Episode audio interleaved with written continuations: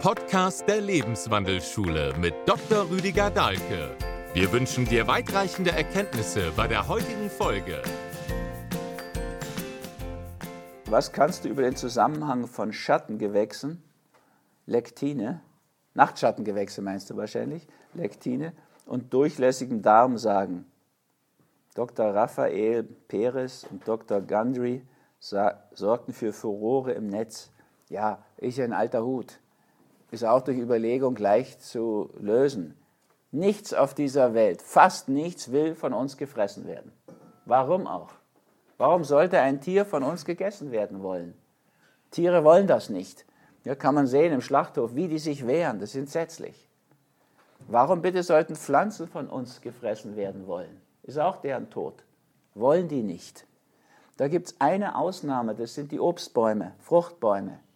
Ja, denkt, mal, denkt euch mal rein, das ist immer eine gute Sache, mal in den Mokassins des anderen zu gehen. Da wissen wir es ja. Beim Partner wäre das gut. Das ist sehr heilsam. Wir haben das mal eine Woche gemacht, Margit und ich. Das war eine totale Therapie für uns. Ich habe ganz anders einschätzen können, was sie so leistet. Und sie hat ganz anders einschätzen können, was ich so leiste. Danach waren wir viel friedlicher.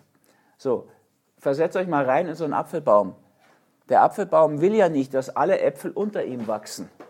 Dann hätte er lauter Apfelbäume unter sich. Das wäre ein Elend für den Baum.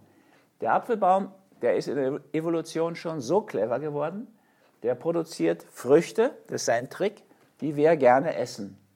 Und die essen wir nicht unterm Apfelbaum und schmeißen dort den Butzen weg, sondern wir essen die auf dem Weg und schmeißen die Schnellesser 50 Meter entfernt, die Langsamesser 200 Meter entfernt den Apfelputzen weg.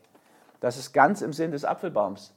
Weil dann wächst der, sein Sohn, seine Tochter wächst 100, 200 Meter entfernt. Das will er.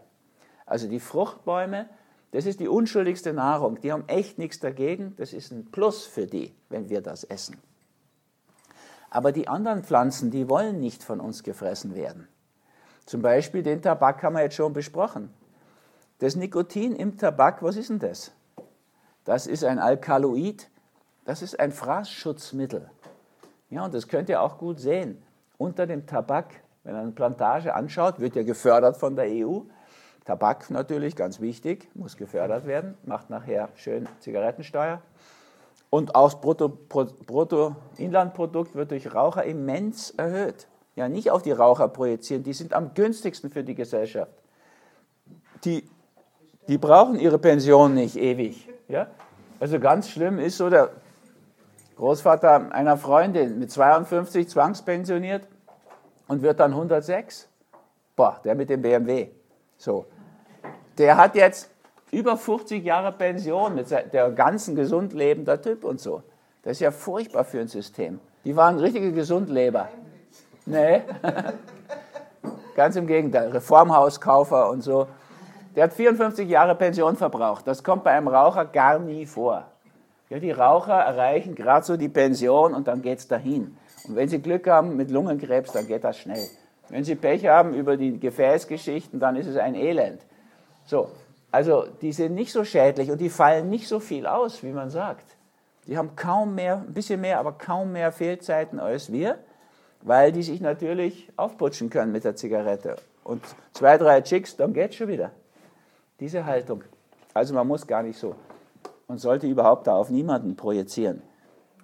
Diesbezüglich. Also Nikotin vertreibt alles Unkraut unter dem Tabak.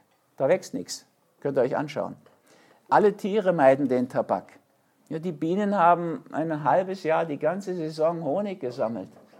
Der Imker hüllt sich in Tabakwolken und die Bienen verlassen fluchtartig ihren Honig. Tabak war ein sensationeller Schutz gegen Pest.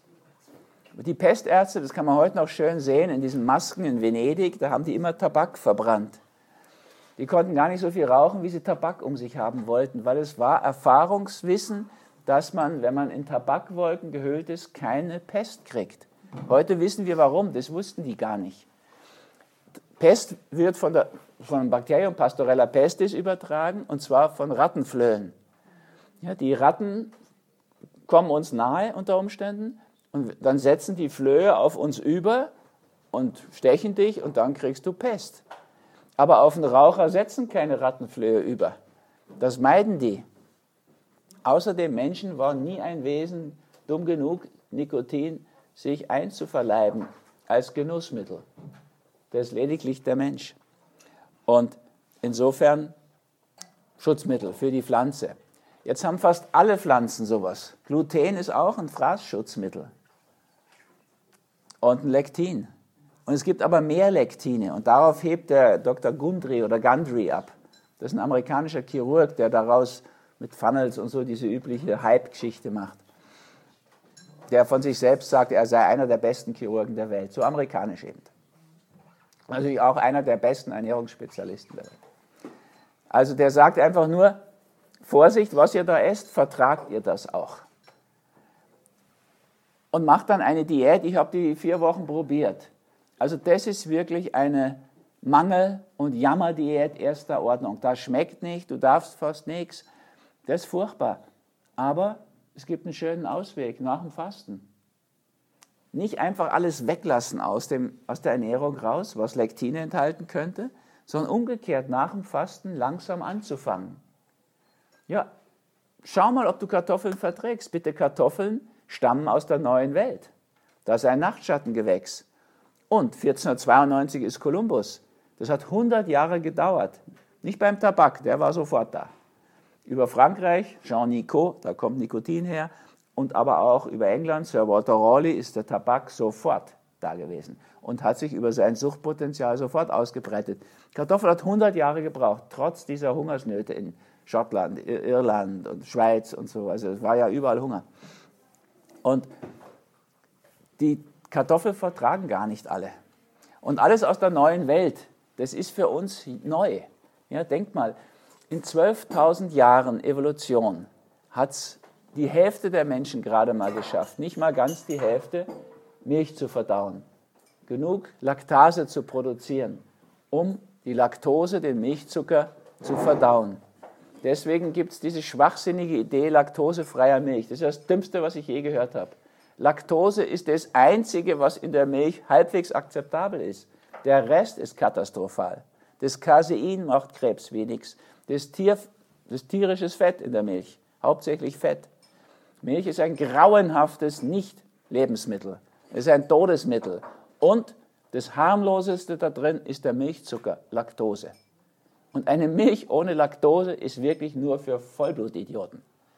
Ja, also sowas Blödes habe ich überhaupt noch nie gehört. Und das wird dann noch steuersubventioniert. Ja, also da kommt so die ganze Blödheit unseres Systems zum Ausdruck, obwohl die Studien lange her sind und alt sind. Also die Milchorgie kann man sich schön in der Schweiz anschauen. Die Schweiz wird, glaube ich, von meiner Einschätzung her erst so viel höhere Krebsraten brauchen wie der Rest von Europa, bis die aufwachen. Ja? Vielleicht gibt es mal in der Emmy so einen Generationssprung, dass die Alten aufgeben und die Jungen gleich auf einem neuen Niveau anfangen. Das wäre so eine Hoffnung. Aber ansonsten ist das eine schwierige Situation für die, weil das einfach so im System drin ist. Ja, in, in dem Selbstverständnis. Die halten sich für ein Bauernvolk, die Schweizer, fast alle. Das ist eine Industrienation, schon ewig. Von außen kann man das gut sehen. Man braucht sich bloß das Bruttosozialprodukt anschauen. Und an zweiter Stelle wäre das noch eine Tourismusnation, bevor mal die Bauernnation kommt. Aber das macht nichts. Das Bewusstsein der Leute, auch politisch, haben so einen Ständerat und so, das ist alles auf ein Bauernvolk ausgerichtet. Die haben eine unglaubliche Macht, die Bauern in der Schweiz. Und deswegen geht es in diese komische Richtung, wird es da noch lange laktosefreie Milch geben. Also, die Dinge, die sicher für uns sind, sind dann sicher, wenn sie alt sind. Ein altes, hohes Genalter, nenne ich das, ein Geheimnis der Lebensenergie.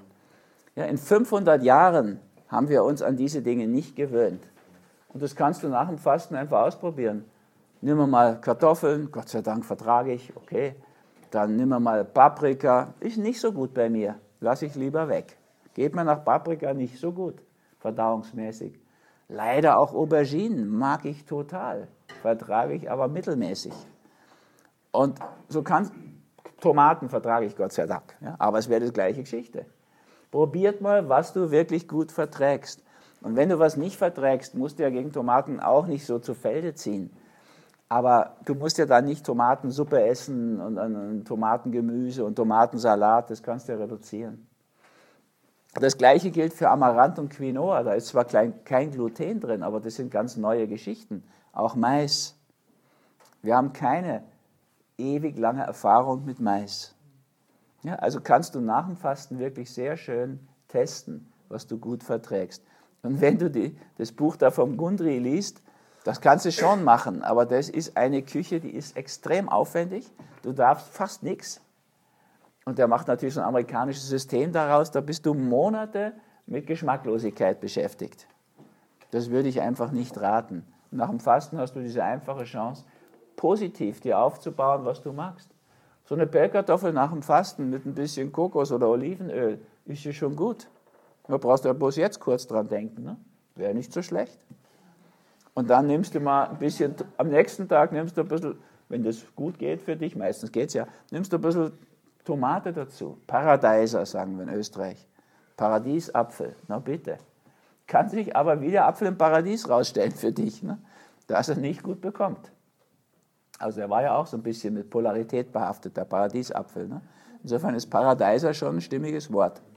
Und dann testest du das so durch und baust dir langsam deinen Speisezettel auf. Dann hast du diese Geschichte, die bei Gundri jetzt wirklich unangenehmst wird, die hast du auf einer angenehmen Ebene. Ich würde euch ja immer raten, das dahin zu bringen, dass ihr die angenehmere Variante habt. Nicht sich drücken, aber von der angenehmeren Seite her da dran gehen. Die Wahl haben wir immer. Ja, am Tinnitus war es ja deutlich geworden. Du kannst das immer so oder so sehen. Ich kenne einen hohen Staatsbeamten, der hat es geschafft, mit seinem Tinnitus seine Beziehung zu ruinieren, seine Karriere zu ruinieren. Der ist heute Clochard, Sandler. Weil der einfach amok gelaufen ist dagegen. Der wollte nichts an seinem Leben enden, Beamter, und wollte den Tinnitus weghaben. Da kannst du dich ruinieren daran. Also, der ist ja schon ein Beispiel. Kenne ich Gott sei Dank nur eins. Also schaut so, dass ihr eine Perspektive findet, wo ihr das Problem noch im Auge habt, aber mal von der Chancenebene seht. Das kennen wahrscheinlich die meisten, die mich kennen. Ganz schön wird es so zwischen den beiden Polen der katholischen Kirche, den Franziskanern und den Jesuiten. Die Jesuiten sind sehr gebildete Leute, es macht Spaß, mit denen zu diskutieren. Die kennen sich aus mit der Polarität, die sagen der Dualität dazu. Und die Franziskaner sind ganz liebe Menschen, so naiv Liebe. Ja, die sind arm und stehen auf die Armut und helfen gern. Und die treffen sich im Zug. Ein Jesuit sitzt da drin in seinem Abteil und liest im Brevier. Und der Franziskaner setzt sich zu dem. Und nach ein paar Minuten fängt der Jesuit an zu rauchen. So ein schönes, elegantes, silbernes Etui, holt er sich so einen super langen Schick raus, genießt den. Franziskaner sofort muffelt den an und sagt, hey, du darfst doch nicht rauchen. Und äh, beim Brevier lesen sagt der Jesuit, doch darf ich schon, ich habe die Erlaubnis vom Heiligen Stuhl. Der Franziskaner kann es gar nicht fassen, er würde auch gern ein bisschen rauchen. Ne? Und ruft sofort da an beim Heiligen Stuhl und kriegt einen abschlägige Bescheid. Ein Jahr später trifft er wieder den Jesuiten und geht auf den zu und sagt, Bruder, du hast mich angelogen. Und der sagt nur entspannt, ich bin Jesuit, ich lüge nie. Das brauchen Jesuiten nicht, lügen. Und dann sagt der Franziskaner, du hast mir gesagt, ich soll da anrufen und die haben das verboten.